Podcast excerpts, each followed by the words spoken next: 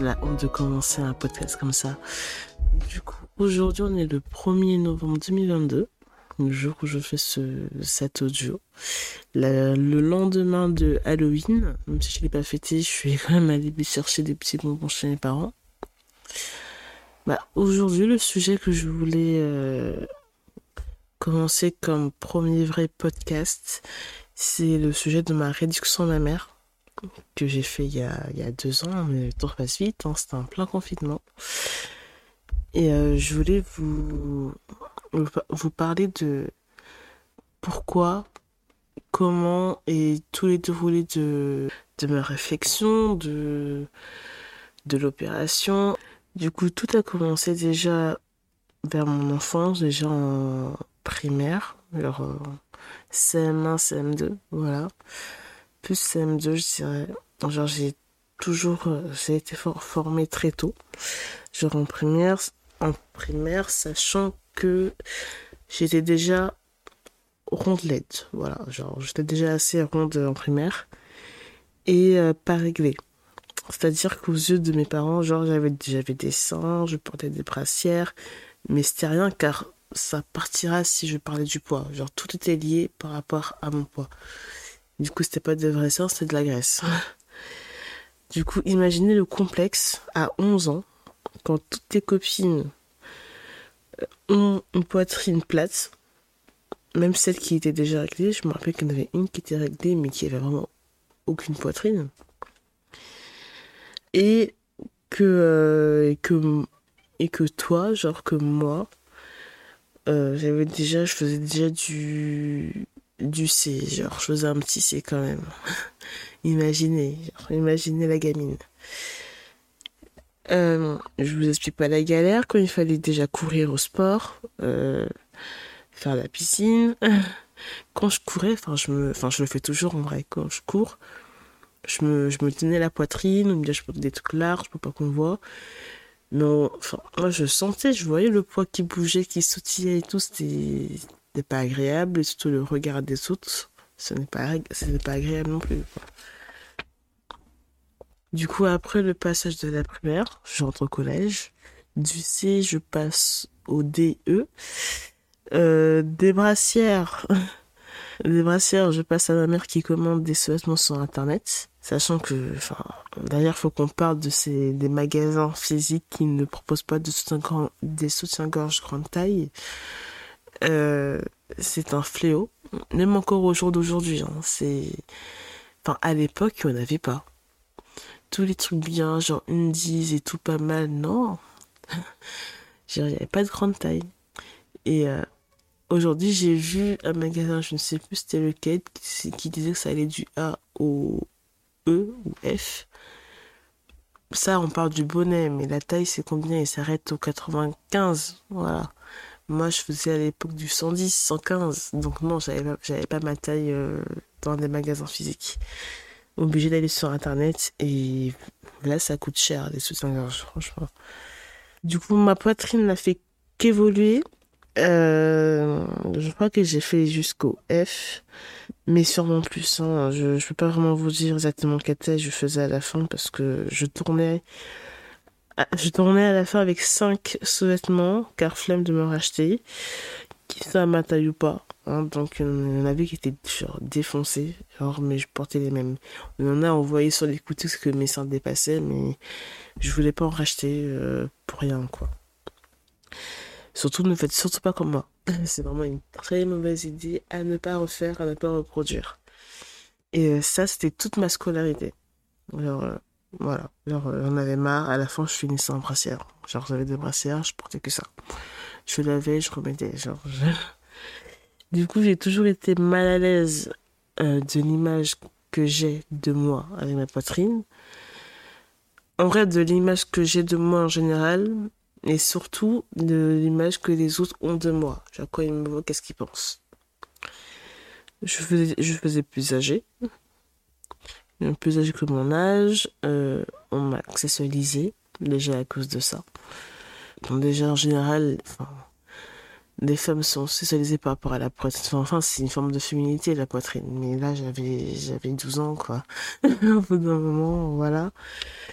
Euh, genre, déjà, enfin, oui, ça, j'avais 12, 13 ans. Genre, je m'étais inscrit à la salle de sport euh, Fitness. Euh, je sais pas ceux qui connaissent ça ou pas.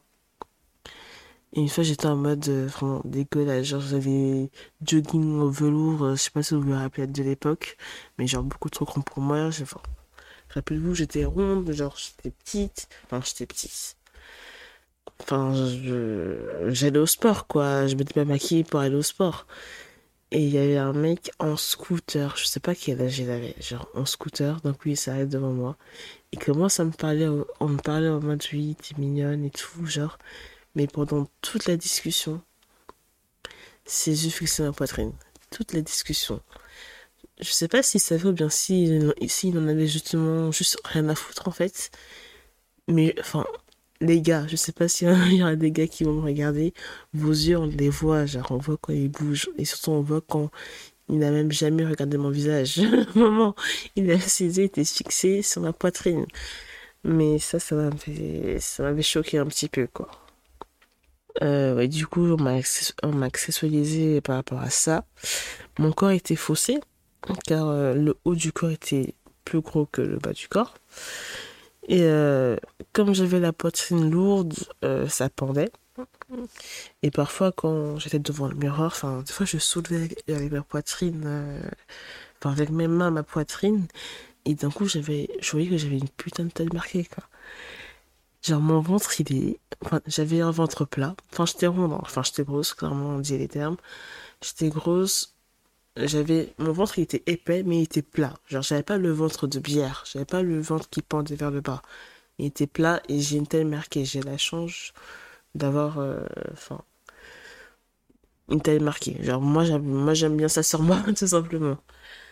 Enfin, surtout à l'époque, enfin, c'était vraiment très en mode, euh, la morpho en 8 ou en X, euh, les, les, les encore aujourd'hui, enfin, c'était très ça à la mode. Du coup, à l'époque, je suis putain, j'ai une taille, euh, j'ai une putain de taille marquée, mais je peux pas le mettre en valeur parce que il y a un patron qui fait tout, genre, qui cache tout. Bref, après des années de complexe, je dis stop. Genre, c'est bon, ça suffit. Euh, je me fais opérer. Voilà, je tiens à préciser que je ne promouvois aucunement euh, la chirurgie. Mais si on a qui envie, bah faites-le, quoi. Au bout d'un moment, euh, je dis pas que c'est la solution à tout. euh, mais ma poitrine, je suis à ce stade-là, on peut pas le changer, la poitrine.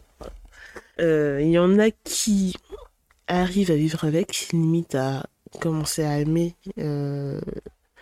ce qui était autrefois leur complexe, finalement, ils aiment ça il n'y a pas de souci, mais moi, ça a gâché ma vie, que ce soit au niveau relation. Euh, j'osais pas me montrer avec, ça cache, enfin, déjà, enfin, si j'avais quel... enfin, si j'avais un copain, que ce soit, je pouvais pas me montrer, euh, bon, là, je parle niveau lycée, hein, je suis plus au collège, niveau lycée, enfin, en âge euh, d'avoir des relations tout, genre, je pouvais pas, genre, je voulais même pas voir la personne, j'avais l'impression que si la personne est avec moi, c'est juste par rapport à la poitrine, euh, que une fois que je, que je me déshabiller, enfin, ils seront dégoûtés parce que ça pend. Euh, sachez que les seins qui pendent, c'est normal, mais bon, moi j'avais vraiment une, une hypertrophie de ma mère, donc c'était, enfin, d'après les médecins, c'était pas normal. Et euh, j'en pouvais plus, genre, c'était vraiment un très gros complexe pour moi. Euh, du coup, voilà, c'est, du coup, cette solution, pour moi, dans mon cas, était réfléchie depuis plusieurs années, j'y avais déjà pensé, j'ai failli le faire, mais à la fin, j'ai laissé tomber parce que j'étais dans une période où je voulais perdre du poids et je me disais, autant que je perds du poids et après je fais tout. Parce qu'en même temps, quand ils réduisent euh, la poitrine, ils, euh, font un lifting en même temps, genre ça remonte tout. Alors ça peut, enfin je me dis ouais je perds du poids, sauf que j'arrive pas, j'arrivais pas à perdre du poids, je, fais que je faisais que du yo-yo, donc euh, j'ai laissé tomber. Euh, voilà. Donc ouais, il y en a qui réussissent à vivre avec, et, moi je- j'en pouvais plus, genre c'est... Non. Du coup, pour se faire opérer, il faut un chirurgien. On ne peut pas s'opérer seul, évidemment. Je commence Donc, à faire mes recherches sur Instagram, euh, à la fin, il y avait tous les médecins euh, des stars de télé-réalité, genre. Et je voulais voir ce, que faisaient, je voulais voir leurs euh, tarifs, ce que je n'ai pas trouvé. voilà. Je, je, regardais les chirurgiens, les influenceurs, ce que j'ai vite laissé tomber à la fin. Je voulais juste voir des avant-après de chirurgiens. Parce que je pense que le fait de voir, enfin pour moi, le fait de voir euh, ce qu'il faisait, c'est plus rassurant. Alors je me dis, ok, il a fait ça, c'est ça c'est pas mal du tout. Mais euh, en fait, le résultat, ça dépend de chacun. Et, et voilà, pour moi, c'était vraiment en mode, c'est la technique euh, du médecin, bien le fait que il remodèle, il en fait votre poitrine, mais en fait non, pas du tout. Il remet juste enfin, vous gardez votre forme de poitrine de base, mais il enlève la graisse, quoi. Enfin, il enlève le, surplus. Euh, je me tourne donc vers le docteur Francesco Wirs, qui, est, euh, qui, est, je sais pas s'il est toujours à l'hôpital Saint-Louis sur Paris. Du coup, pourquoi avoir choisi l'hôpital déjà? Car sachez pour ceux qui pensent à le faire, à l'hôpital une réduction mammaire, euh, si on enlève 300 grammes par sein, l'opération sera remboursée auprès de la sécurité sociale. Car c'est considéré comme euh, une chirurgie réparatrice et non esthétique. Voilà. Si c'est esthétique, si c'est en dessous de 300 grammes, c'est esthétique, du coup vous payez tout de votre poche. Voilà. Euh, que moi je ne voulais pas payer. Clairement pas. Sauf que bon, c'est le 30 juin 2020, en plein confinement, en plein Covid, euh, et, que les passes à l'hôpital euh, sont très longs de base et encore plus longs qu'en temps Covid, car on n'est pas prioritaire malheureusement. Du coup, euh, le petit malin de docteur me propose de me prendre dans son cabinet privé, donc payant, euh, il m'a fait un devis qui correspondait à 2200 euros l'honneur du chirurgien, 200 euros l'aide opératoire, 600 euros euh, l'anesthésiste. Donc 300, 3100 euros. Euh, je suis en études supérieures là, enfin, à ce moment-là. Je n'ai pas l'argent, donc je n'ai pas l'argent, clairement pas. Donc, sur le chemin de retour, je fais quoi? J'appelle maman. J'appelle ma mère, je lui explique tout. Qui me dit d'appeler mon père. Et euh, sachez que pour moi, c'est difficile de demander de l'argent à mon père. Pour plein de raisons différentes. Et euh, à ce moment, enfin, au début, on avait fait un. Avec ma mère, elle me dit écoute, quand tu lui perds, tu lui fais un plan tu lui dis écoute est-ce que euh, il peut me prêter de l'argent et je le rembourse euh, mensuellement? Enfin voilà quoi. Dès que j'ai de l'argent je le rembourse petit, petit à petit. Euh, ce qu'il a accepté mais en même temps il travaillait dans un cabinet enfin dans un dans une clinique à ce moment-là. Et du coup il connaissait un collègue qui faisait cette chirurgie et euh, il me prend donc un rendez-vous avec lui. Ce auteur dont je me rappelle plus le nom, dit qu'il a vu ma poitrine, euh, enfin, quand j'ai enlevé tout et qu'il a vu ma poitrine, il m'a assuré qu'il ne pouvait pas faire l'opération. il dit que, il a clairement dit, je le ferai pas. Voilà. Parce qu'il a vu la masse et a dit c'est pas possible. non. Euh, en gros, lui, il fait qu'une seule technique. Voilà. C'est qui ne correspond pas à la corpulence de ma poitrine. De comment elle était. En fait, on a, il y a deux techniques, c'est-à-dire une euh, pour des seins genre modérément grosses, voilà, et une vraiment pour les très grosses et lourdes poitrines, voilà. Lui, il fait pour les modérément grosses. En gros, c'est c'est en forme d'un i en fait. Il fait l'autour de l'aréole je sais pas si on dit aréole ou auréole. Je crois que je me trompe. on va dire aréole. Le tout autour. Voilà. Et après, il file les en trait euh, du, de l'aréole jusqu'en bas du sein. Voilà. C'est lui qui faisait ça. Voilà, ça fait une, une cicatrice moins grande et, et voilà. Moi, il me fallait celui autour de l'aréole, le trait en plein milieu et aussi les sortes de d'encre en dessous du sein. Ça maintient mieux et c'est ce qui est le mieux pour moi en fait. Et euh, enfin, ce qu'il m'a raconté, avant il était au Brésil, il faisait que la deuxième technique, il en a eu marre et peut-être qu'il n'était pas vraiment à l'aise par rapport à ça parce que enfin, il devait opérer la suite d'un confrère et c'est enfin, stressant quoi. C'est vraiment stressant.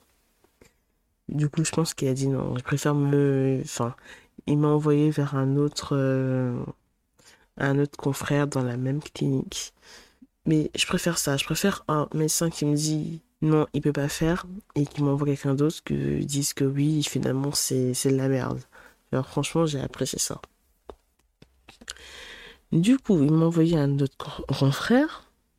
Euh, et franchement, je suis vraiment contente d'être tombée sur lui car il m'a vraiment mise à l'aise. Et c'est le principal. Si tu n'es pas à l'aise avec ton médecin, celui qui va te charcuter, enfin, court quoi. C'est comme pour les psys. Chacun a son, son psy à lui, qui correspond à sa personnalité. Du coup, il m'a vraiment tout mis à l'aise, il m'a tout expliqué, les techniques, les risques. Euh, le fait que je ne pourrais pas plus allaiter d'après lui, parce que, enfin, je ne cache pas que quand j'ai commencé à vouloir, euh, à vouloir euh, me faire opérer, j'ai regardé, des vidéos YouTube de personnes qui se faisaient opérer, qui, à qui on disait qu'elles ne pouvaient plus allaiter, mais que finalement, elles ont pu. Donc, je reste sceptique.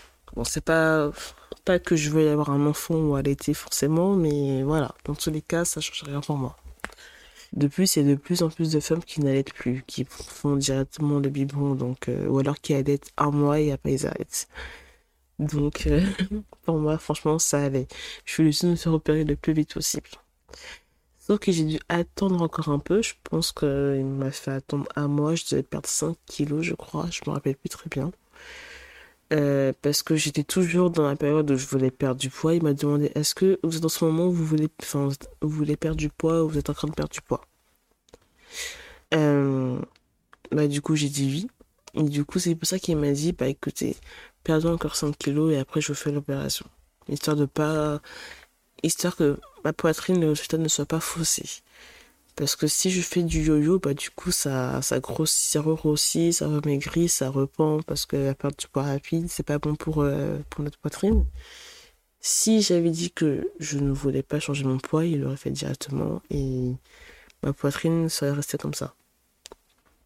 Mais euh, voilà. Du coup, euh, j'ai perdu les 5 kilos. je devais faire une radio de la poitrine.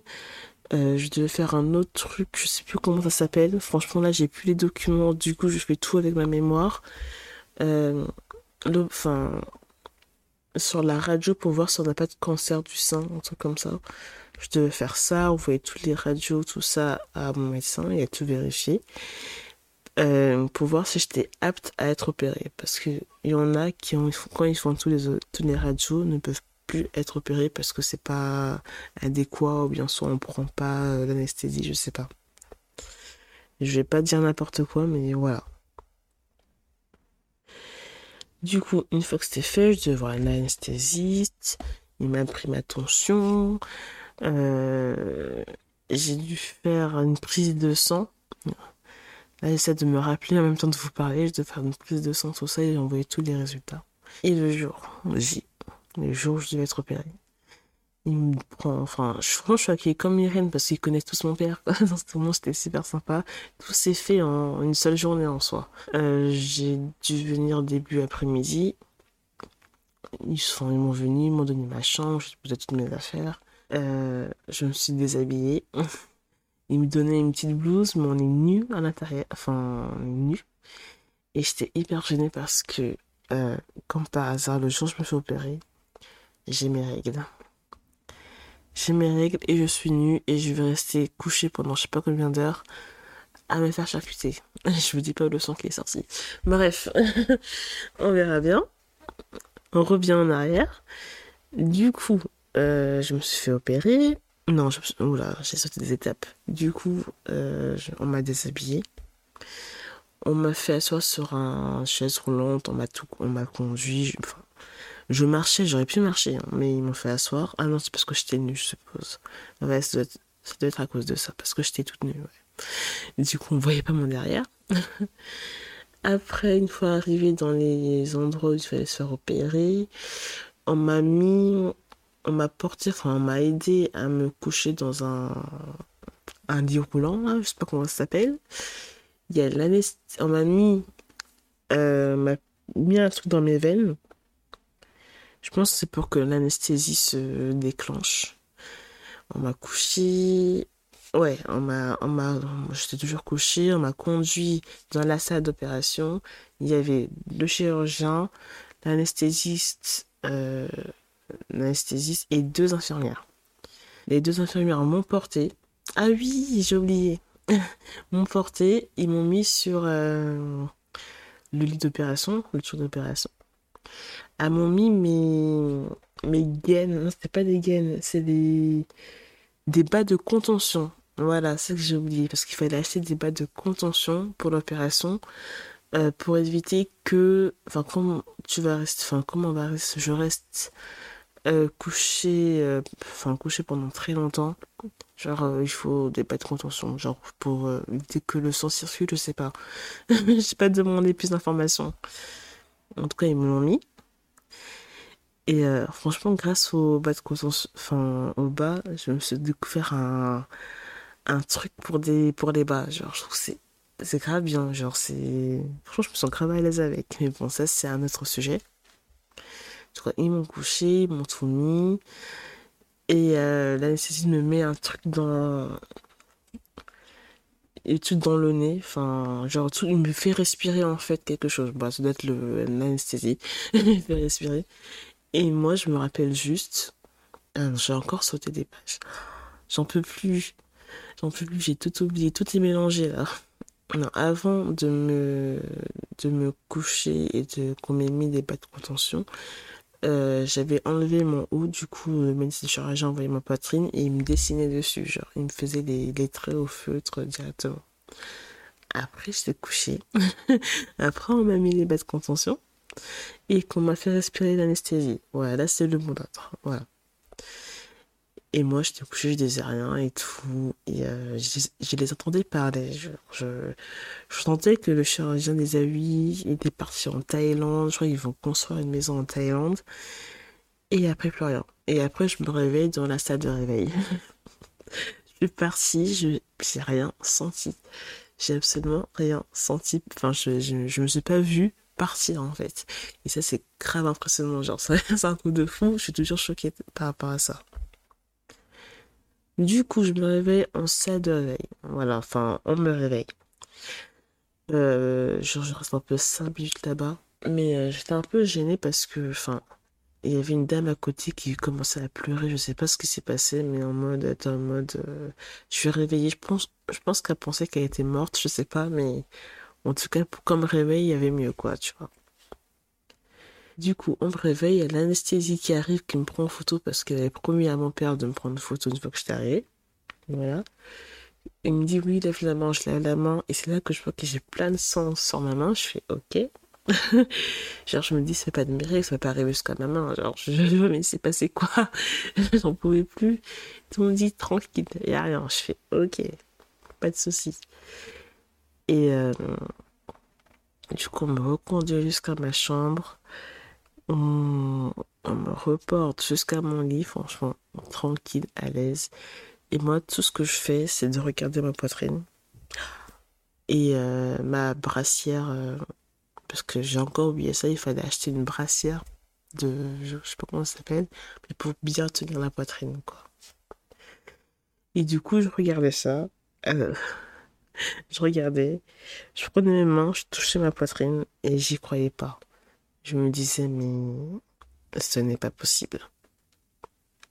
Je me dis, c'est pas, c'est pas. Je, je disais, mais c'est tout petit. J'en pouvais plus. C'est petit. franchement, voilà.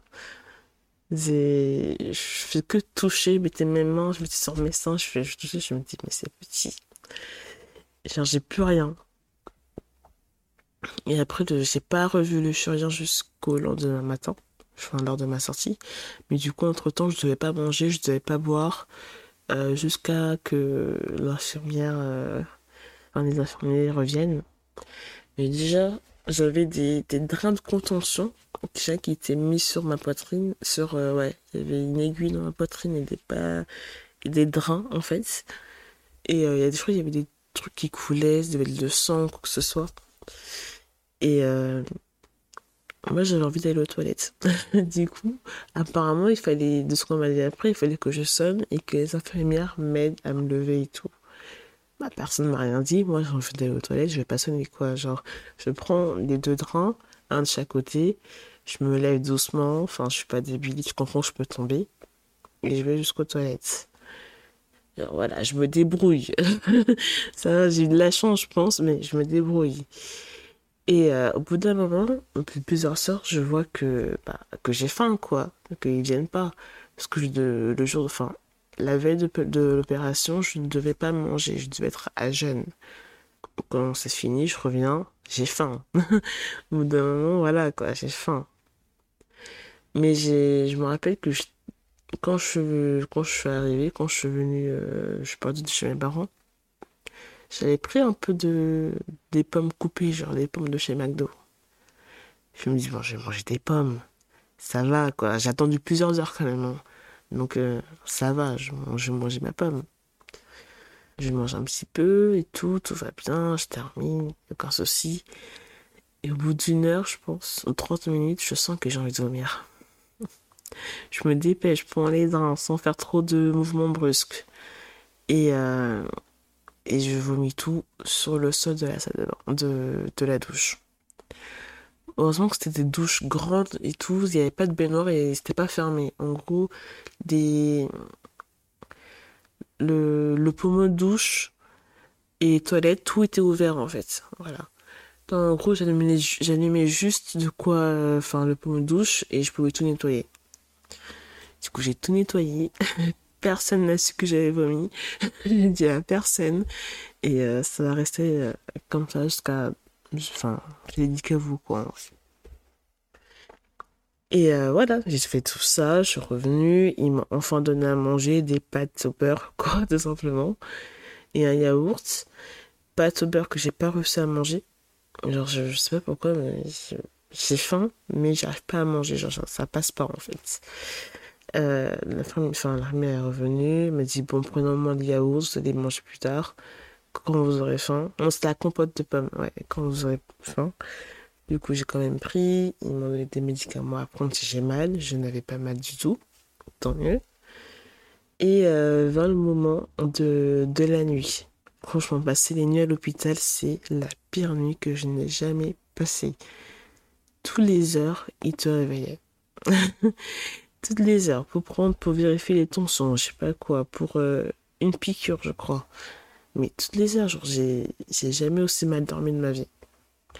Le lendemain matin, le, le chirurgien passe, le docteur passe, il me dit oui, comment ça va et tout. Moi, je lui dis, je lui dis, super bien.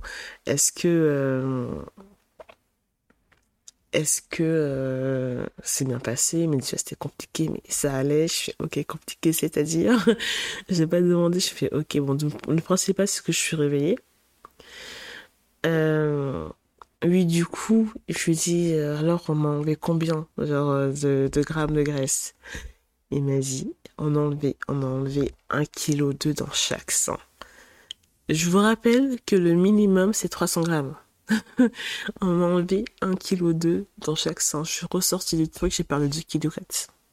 Non mais est-ce que vous vous rendez compte combien ça fait que je portais sur mon dos? Sur moi, c'est 1 kg de genre... Euh, waouh J'étais choquée, il était choqué, on était tous choqués. ma famille, tout, 1 kg c'est énorme. Et euh, du coup, il me dit, bon, euh, je lui ai demandé qu'il me fasse un, un, arrêt maladie pour l'école. Il m'a dit qu'il faut que je prenne un infirmier euh, à domicile, ce que j'ai fait. Enfin, il est resté trois jours, je sais pas, trois jours après, j'ai fait moi-même les pansements, parce qu'il y a des pansements à faire, la bétadine, tout ça. bon, tranquille. Là, il n'y a pas de souci. Et euh, j'ai demandé un arrêt de une semaine. Mais en vrai, j'aurais pu très bien repartir. Bon, pas le lendemain, parce que en fait, j'avais pas mal, je pouvais bouger. Bon, pas lever les bras. Mais si on me tape dessus, genre à l'école, il y a beaucoup de monde, ça fait mal quand même. Mais deux, trois jours, j'aurais pu repartir à l'école. Mais je tranquille. Hein. J'ai profité de mon petit arrêt. Et, euh, et quoi d'autre? Et après, dès que je me suis. Il est parti, j'ai appelé ma mère, disant qu'elle pouvait venir me chercher. Euh, je suis allée à la salle de bain. J'ai soulevé, genre j'ai enlevé le haut. Et j'ai vu le truc. J'ai vu le truc, je fais ah ouais. genre je vois ma taille, genre c'est voilà. À cette époque, d'après le docteur, il m'a dit que je faisais un, un D. Voilà, parce qu'il fallait que ça reste avec mon ma physionomie, mon physique et tout. Il a dit que je faisais un. Normalement, je fais un D. Et je me dis, un D, c'est ça? Moi, je trouve ça tellement petit d'un D, c'est ça, non Qu'est-ce que j'avais avant? Genre, je devais faire quoi Un F, un G, je sais pas, un H, je sais pas. Du coup, ma mère va me chercher, elle voit, fait ah ouais, tout. C'est pas n'importe quoi, genre, je sais, j'adore. Mon père aussi veut voir et tout. Et moi, je leur explique, mais j'ai l'impression que c'est petit. Et mon père dit, mais non, c'est une bonne taille, ah, c'est déjà pas mal. Je fais, waouh. Je me, enfin, je me rendais pas compte. Enfin, on se rend pas compte de la taille qu'on fait vraiment. Je, je savais que c'était gros, mais je savais pas que c'était à ce point-là. Et après, enfin, je retourne à l'école, je montre à mes potes, à mes amis et tout, je fais waouh. Après, ce qui est plus compliqué, enfin, je devais repartir chaque mois aussi euh, voir le médecin pour qu'il fasse un petit check et tout, voir si ça cicatrise bien. Mais euh, voilà, ce qui était plus compliqué pour moi, c'était la cicatrisation de d'un d'un sein, je pense c'est le, le, gauche, parce que euh, l'aréole, en fait, c'était un peu décollé. Du coup, c'est pas vraiment bien rond. Euh, voilà. Mais en soi, à force, euh, enfin, c'est, enfin, la cicatrice c'est euh, c'est foncé et finalement, je pense que j'aime ces cicatrices en fait. Ça montre le parcours que j'ai fait, ça montre que, en fait, je le trouve beau. Genre en soi, je le trouve beau. Je me dis si un mec part à cause de ça ou une meuf ça fait un, ça fait un peu red flag, quoi. Même si je me sens toujours dans l'obligation d'expliquer que j'ai des cicatrices parce que je me suis fait une opération. Normalement, j'ai pas à le faire, tu vois.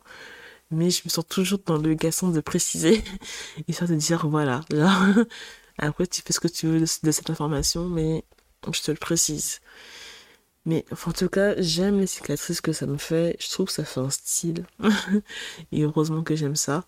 J'ai déjà pensé à faire une, euh, des tatouages euh, médicinaux, en gros, pour euh, changer la couleur des cicatrices et de faire un peu plus naturel. Mais finalement, je préfère laisser comme ça. Et pas d'autres opérations, alors ça va. déjà, un, c'était assez lourd. Ça va. Et dès que j'ai pu dès que bah, tout était bien cicatrisé et tout, la première chose que j'ai fait il y a pas très longtemps, genre ça fait trois mois je crois, c'était début de cet été, je suis allée chez tatoueur et je me suis fait un putain d'under boobs c'est le tatouage que j'ai tellement voulu faire depuis depuis des années, depuis que j'étais sein, mais que je peux pas faire parce que mes seins sont gros, ça pend du coup niveau cicatrisation du tatouage, il y a enfin c'est humide, genre ça transpire en fait en dessous et euh, les seins sont tellement collés au niveau de soutien-gorge que dans tous les cas on ne verra rien. Genre et là c'est la première chose que j'ai fait, je fais waouh, j'adore. Genre si c'est un peu mon. C'est mon. Comment expliquer ça? C'est la consécration de tout ce que j'ai. Tout ce que j'ai traversé. Je me dis, ouais, enfin, c'est bon, je peux le faire et je suis fière de moi. Je. J'adore. Voilà.